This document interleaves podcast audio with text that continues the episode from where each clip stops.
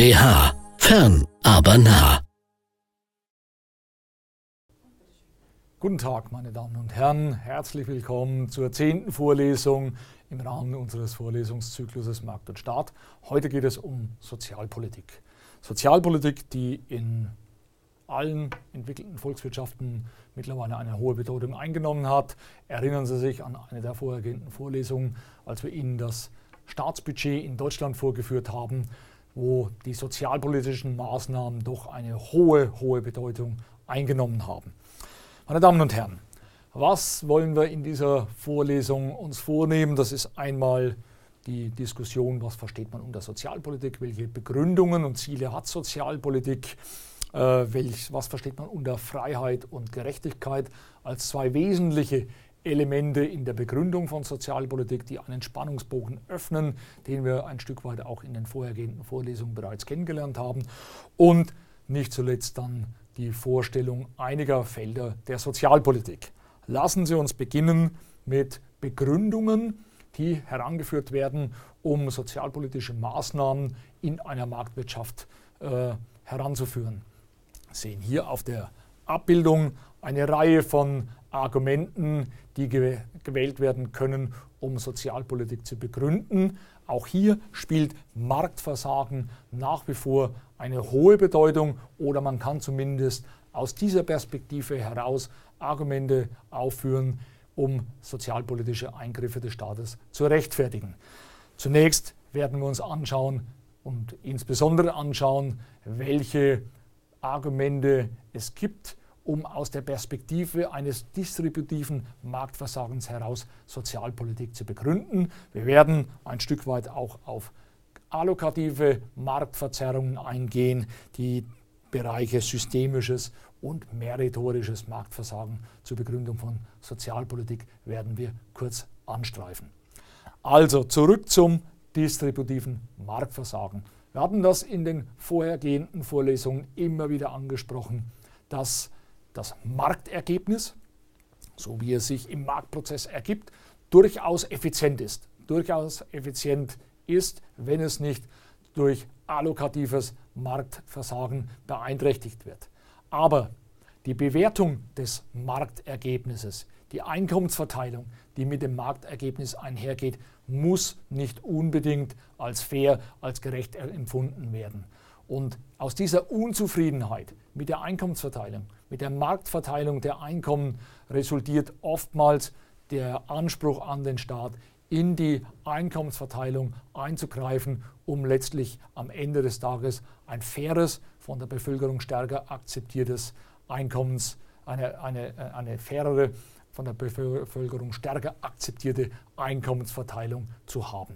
Was sind nun die Begründungen, was sind die Werturteile, die angeführt werden können, um einerseits das Marktergebnis als unfair zu bewerten und andererseits dies anzuführen, um in die Einkommensverteilung einzugreifen.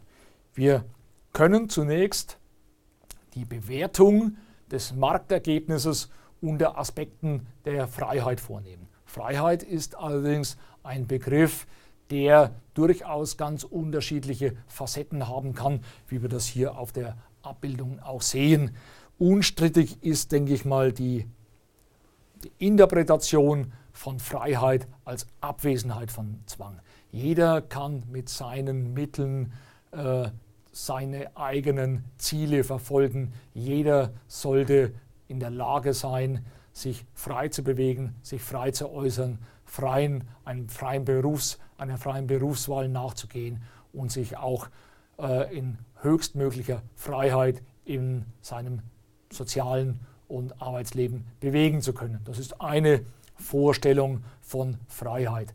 Eine andere Vorstellung von Freiheit dahingehend ist dahingehend, dass man materielle Aspekte auch in die Freiheitswahrnehmung mit aufnimmt, dahingehend, dass ein Mensch sich nur frei fühlt, sich frei äußern kann, sich frei einbringen kann, wenn seine materielle Grundposition abgesichert ist.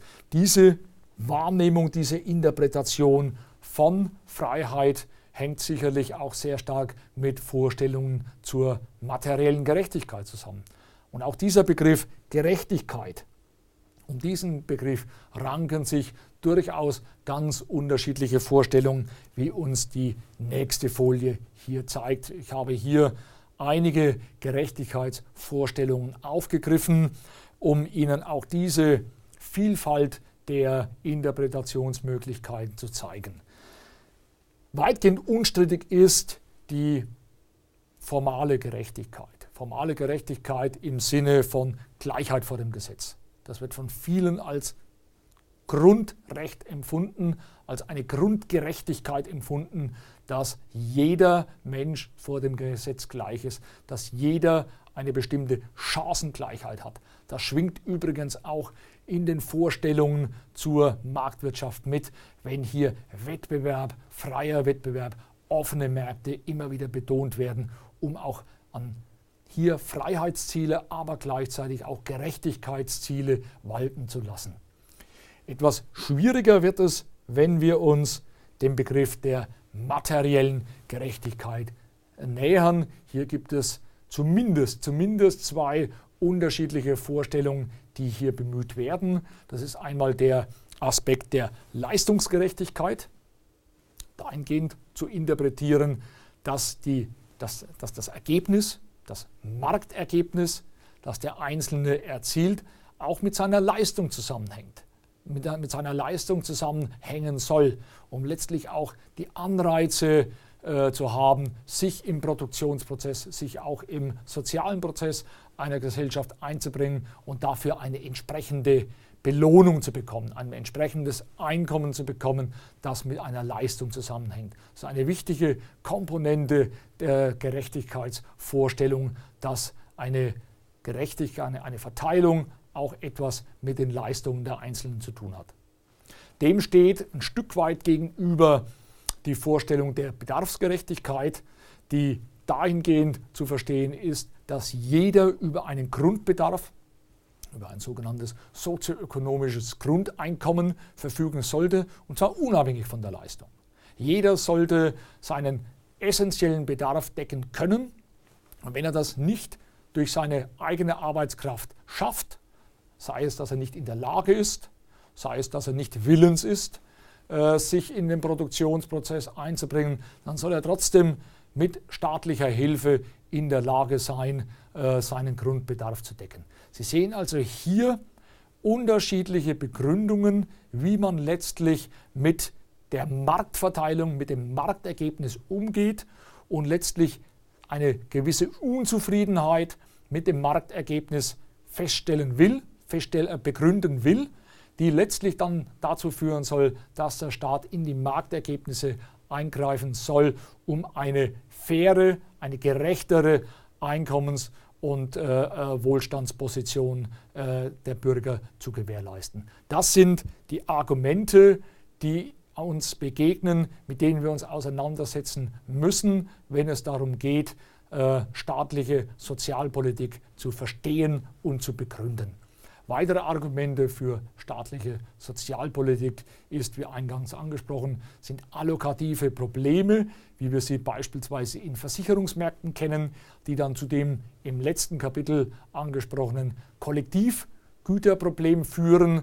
Kollektivgüter, bei denen eine marktliche Lösung hier bei bestimmten sozialpolitischen Leistungen nicht zustande kommt, weil wir das Problem der Nichtausschließbarkeit haben, die letztlich dann zu Trittbrettfahrerverhalten führt und eine privatwirtschaftliche Lösung torpediert. Hier unter Sozialgesichts, äh, äh, sozialpolitischen Gesichtspunkten kann es durchaus effizient sein, wenn wir derartige Marktversagenstatbestände haben, dass sie durch staatliche Maßnahmen über eine Zwangsfinanzierung beispielsweise gelöst werden. Aber auch hier ist letztlich die staatliche Begründung, die Begründung durch den Staat vorwegzustellen. Weitere Aspekte sind meritorische Erwägungen, die angesprochen werden, wo der Staat beispielsweise definiert oder die Mehrheit der Bevölkerung definiert, dass ein bestimmtes Verhalten nicht akzeptabel ist und dass der Staat beispielsweise über Steuern versuchen soll, dieses Verhalten zu unterbinden oder einzuschränken, wie beispielsweise wir das sehen bei Steuern, die auf Tabak oder Alkohol erhoben werden, um diese Produkte teurer zu machen, um letztlich auch die einen Teil der Bevölkerung vom Genuss dieser Produkte abzuschrecken. Meine Damen und Herren, lassen Sie uns nun einige Felder der Sozialpolitik äh, nennen. Sie haben hier eine Liste, keine abschließende Liste, aber eine Liste mit wichtigen Punkten äh, äh der Sozialpolitik, zum Beispiel die Einkommenspolitik, wo der Staat versucht, über Steuern, die er bei Menschen mit höherem Einkommen äh, äh, äh, erhebt, finanzielle Masse zu bekommen, um Transfers für Menschen mit geringerem Einkommen finanzieren zu können. Aber im Wesentlichen hier die Bereiche der sozialen Grundsicherung, soziale Grundsicherung, Sozialhilfe an Bedürftige zahlen zu können oder die, der wichtige Bereich der sozialen Sicherung.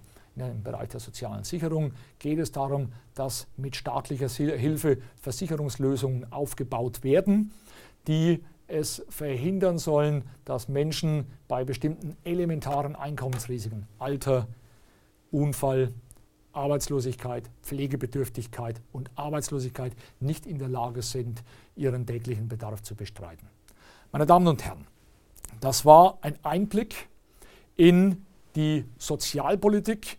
Wir sehen abschließend nochmal die Wirkung der Sozialpolitik in Deutschland. Sie sehen hier die Einkommensverteilung auf Basis des Markteinkommens und des Haushaltsnettoeinkommens. Also des Haushaltsnettoeinkommens, nachdem der Staat über Steuern und äh, Sozialtransfers in die Einkommensverteilung eingegriffen hat.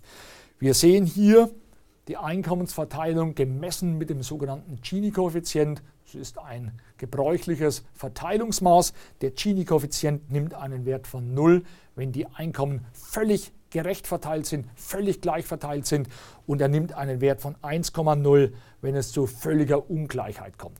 Wir sehen hier zunächst, wie die Markteinkommen in Deutschland verteilt sind, wie stark aber der Einsatz des Steuer- und Transfersystems, sprich der Einsatz der Sozialpolitik in Deutschland dazu führt, die Markteinkommensverteilung erheblich äh, äh, zu, die, die Ungleichheit der Markteinkommensverteilung erheblich zu senken, sodass letztlich die Haushaltseinkommen nach diesen Umverteilungsmaßnahmen doch weitgehend fairer, verurteilt, äh, äh fairer äh, verteilt sind als es sich aus dem Marktprozess heraus ergibt. Abschließend in gewohnter Weise unsere Zusammenfassung. Was war Gegenstand dieser Vorlesung? Es war einmal das Thema Ziele und Begründung von Sozialpolitik. Wir haben uns insbesondere mit distributiven Argumenten auseinandergesetzt und am Ende einige wichtige Felder der Sozialpolitik angesprochen. Ich bedanke mich für Ihre Aufmerksamkeit. Bis zur nächsten und letzten Vorlesung. Bis dahin, machen Sie es gut.